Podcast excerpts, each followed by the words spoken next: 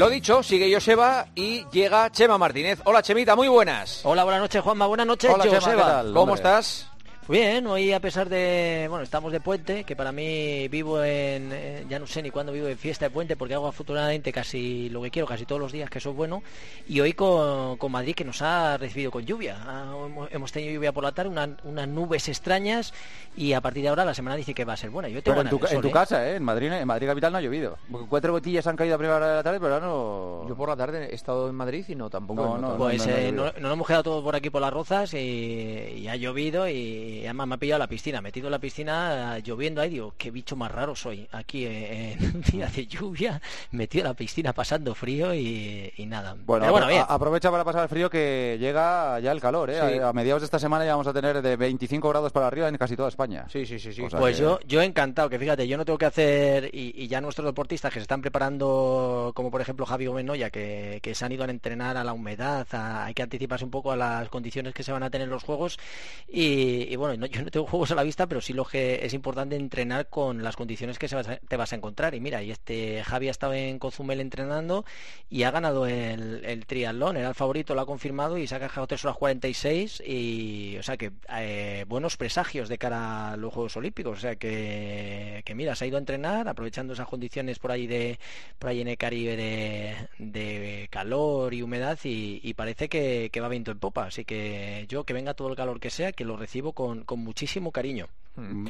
Y no sé si hab- habéis visto este esta semana, ¿no? Que llevamos 17 años sin, sin tener un equipo de, de relevos en los Juegos Olímpicos y, y, bueno, no era el esperado, pero vamos a tener uno en, en los, propios- en los próximos Juegos Olímpicos de, de Tokio. O sea, va a ser un, el relevo mixto de 4x400, que era la única modalidad un poco rara, nueva. Y, bueno, hemos tenido de todo un poquito. Así que hemos tenido al equipo español que presentaba allí una formación muy numerosa y, y bueno, pues eh, ha, habido, ha habido un poco de todo. Esa gran noticia de, de la participación y la clasificación de- del equipo mixto, pero los demás no ha sido todo tan bonito como nos, nos hacía pensar. ¿Por qué?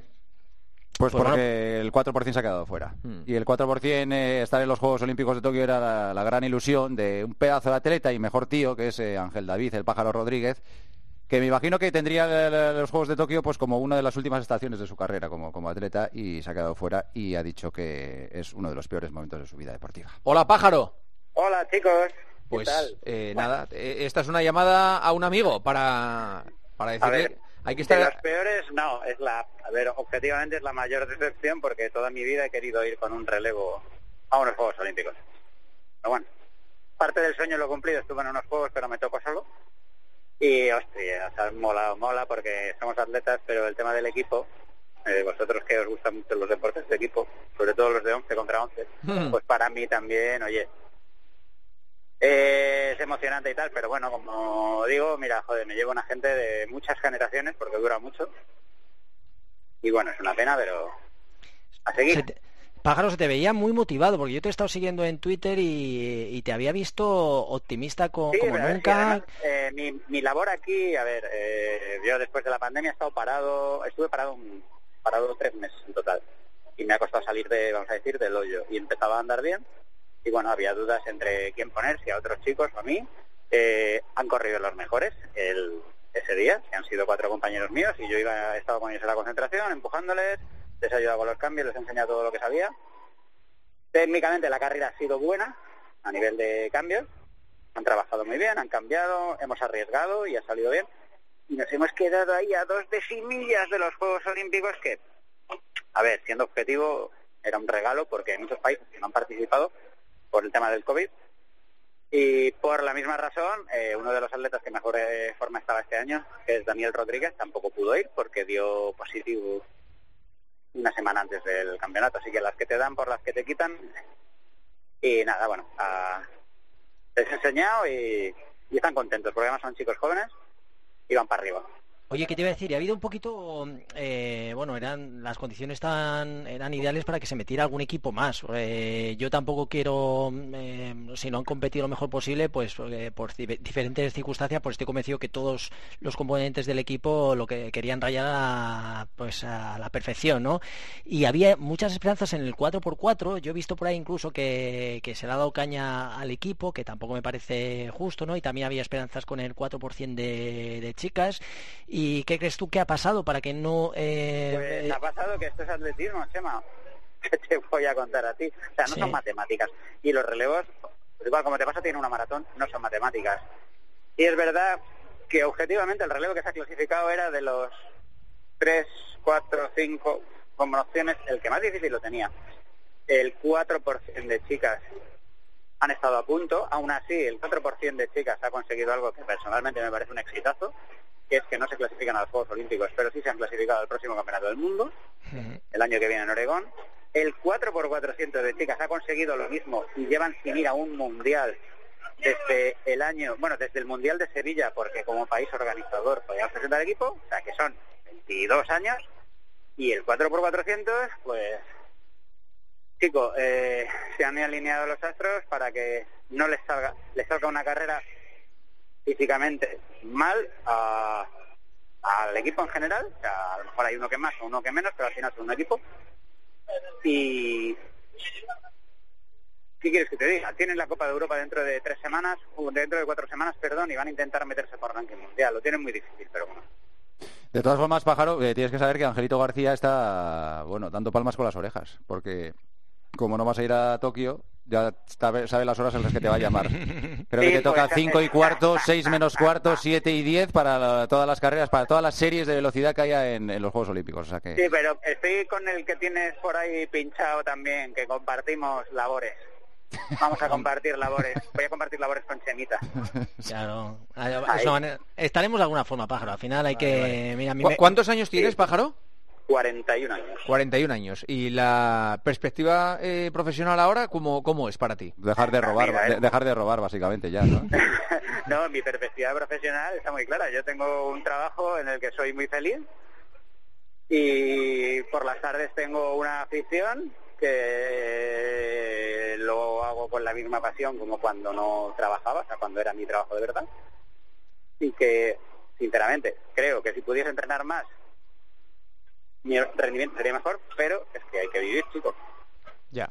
Es complicado, Juanma. Es que la, pregunta que le haces a Pájaro es, es, muy complicada porque encima cuando estás en la última parte de tu carrera deportiva tienes que empezar un poquito a equilibrar. ¿Dónde te ves? Eh, ¿Dónde ves tu futuro profesional y personal en, pocos años? Y resulta complicado. Tienes que andar lidiando y llega un momento que el, atletismo pues no es profesional y, casi tiene que pagar, no sé cómo andará el pájaro de patrocinios y todo, pero es muy difícil. nada, nada, nada, cero, hijo. Fíjate, estamos hablando que alguien que va con la selección para, para algún regalito me mandan a casa y tal, pero bueno, en especies. no, pero a ver, eh, a ver, eh, Chema, Chema, a ver, él tiene un trabajo ahora, todos sabemos que Chema se dedica a esto, vamos a decir de una manera, generar contenido, y yo, yo trabajo en el mundo de los contenidos, pero más así decirlo, detrás de la cámara. Hmm. Eh, a ver, el, el atletismo al final te da o te quita pero lo que dice el tema de ganarte el futuro, mira, chico, eh, yo es que me pasa con Machema, vamos a seguir hasta que nos quedemos cojos y cojos.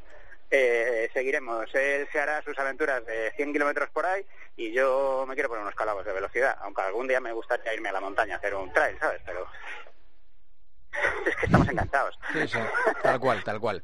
Pues eh, seguiremos hablando porque esta es una sección, el kilómetro 42 para enganchados, así que... Eh, vamos a seguir hablando. Pero queríamos llamarte hoy y mandarte un abrazo enorme. Ángel. A vosotros y muchas gracias, amores. Gracias. mucho ánimo, pájaro. Y hay que decir que bueno que los, los que han clasificado el, 4x400 mixto, Julio Arenas, Andrea Jiménez, Auri Boquesa y Bernat y luego bueno, la final tuvo que sustituir Salmo García a, Julio Arenas, así que han sido los que se han clasificado para, para el juego. Felicitarles y los otros, ya digo que le han dado mucha caña, se lo decía Pájaro, pero han sido la gente especialmente cruel, eh, lo que decía. Fíjate que iba con toda la ilusión del mundo y desgraciadamente luego no sale todo también. Y, han, señalado ¿no? a deportistas y tampoco me gusta, porque al final las competiciones, los atletas, quieren demostrar su estado de forma siempre lo mejor posible. ¿no? Y a mí no, me gusta porque he vivido lo que supone estar ahí y es duro cuando no te salen las cosas también, ¿no? Pero bueno.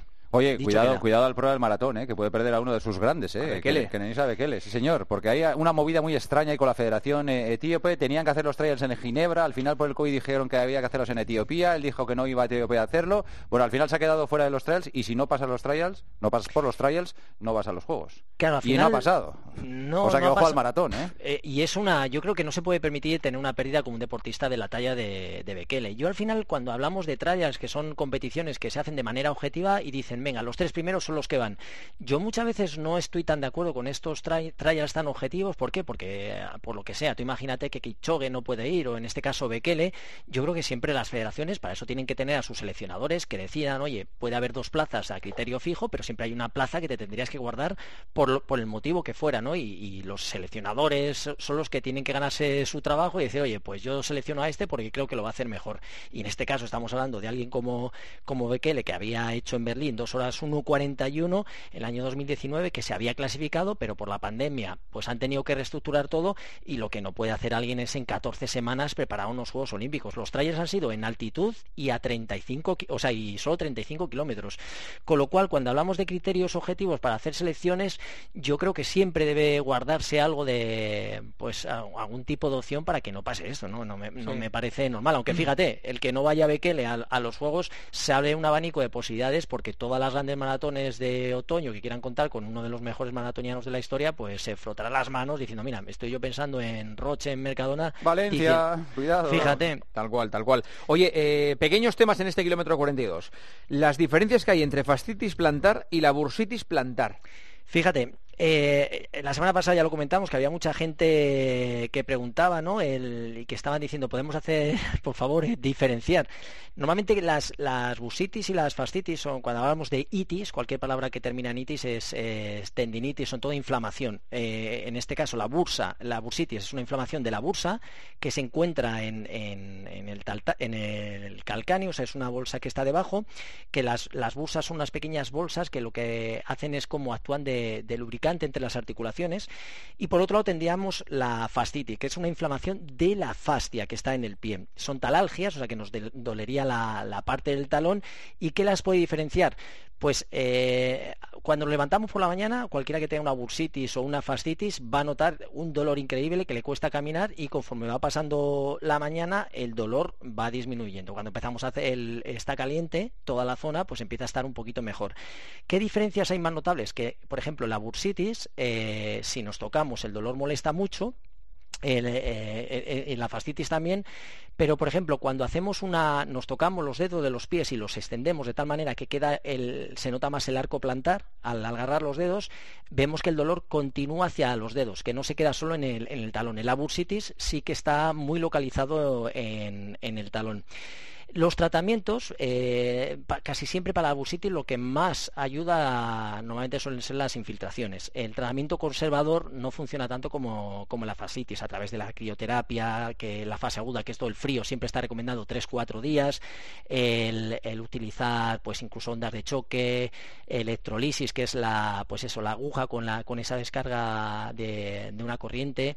Eh, todas estas cosas de tratamiento conservador en las bursitis no funcionan tanto y en las fascitis sí que, nos ayudan un poquito. Pero en cualquier caso, tenemos que necesitar un médico que nos diagnostique y el fisio es el que valorará el tratamiento en función del tipo de lesión que tengamos. Pero así, a modo de resumen, eh, bursitis es inflamación de la bursa, se localiza más en el talón y en la parte posterior.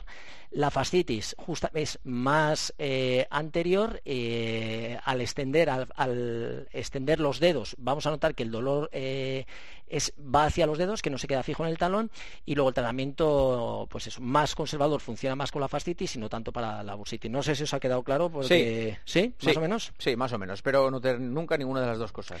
Sí, pero sobre todo la bursitis, porque la bursitis eh, lo que más suele funcionar es eh, las infiltraciones y, Vale. y, bueno, es un poquito queda la lata. Tenemos, tenemos preguntas, eh, Joseba. Vamos a ello. Venga. Runner amateur que ha hecho dos carreras de 30 kilómetros y entrena a diario. ¿Está preparado para un maratón?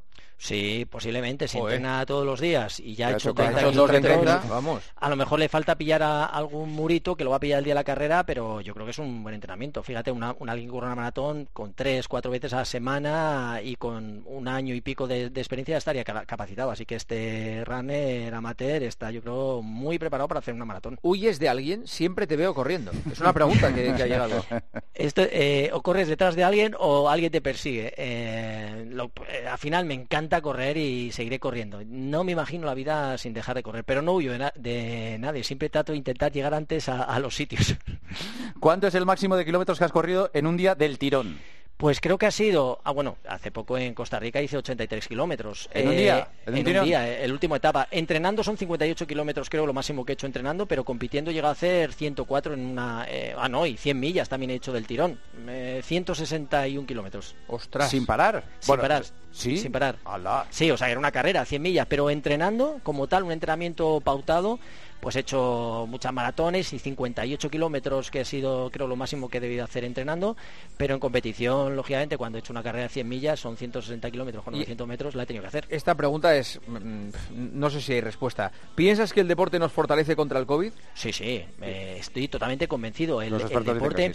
Eh, aparte de lo que están diciendo los expertos, que sí que se entiende que, el deporte ayuda, eh, al hacer deporte, a practicar deporte, aumentamos nuestro sistema autoinmune, mejora y lo hace mucho más potente, con lo cual si tenemos más defensas en nuestro organismo, combatiremos las infecciones o cualquier tipo de, agente externo que pueda dañar nuestra integridad física. Así que totalmente convencido de que el deporte ayuda no solo con el COVID, sino para cualquier otro tipo de enfermedad. Chema, ¿te gracias. no? ¿no? Totalmente, sí, sí. No, es que estaba pensando, claro, que muchos deportistas profesionales lo han tenido con unas consecuencias además em, chungas, o sea, con efectos secundarios importantes, pero claro, eh, evidentemente a lo mejor si no, si no hubiera sido deportistas, en ellos el virus habría sido incluso peor. Sí, y hay que diferenciar entre hacer deporte y hacer deporte profesional. Claro, es verdad. es verdad. y, luego, y luego al final son estadísticas y son datos. Es una población pequeña los que sufren esos problemas. Yo creo que la gran mayoría el deporte sí que ayuda. Ya digo que sí que hay datos ahora que, hacen valer que, el deporte ayuda y fortalece sobre todo, ayuda a tu sistema autoinmune y, y te hace un poquito más combativo ¿no? para cualquier eso cualquier problema que puedas tener. Gracias, Chema. Un abrazo. Buenas noches. Hasta luego, Joseba. Hasta mañana. Chao.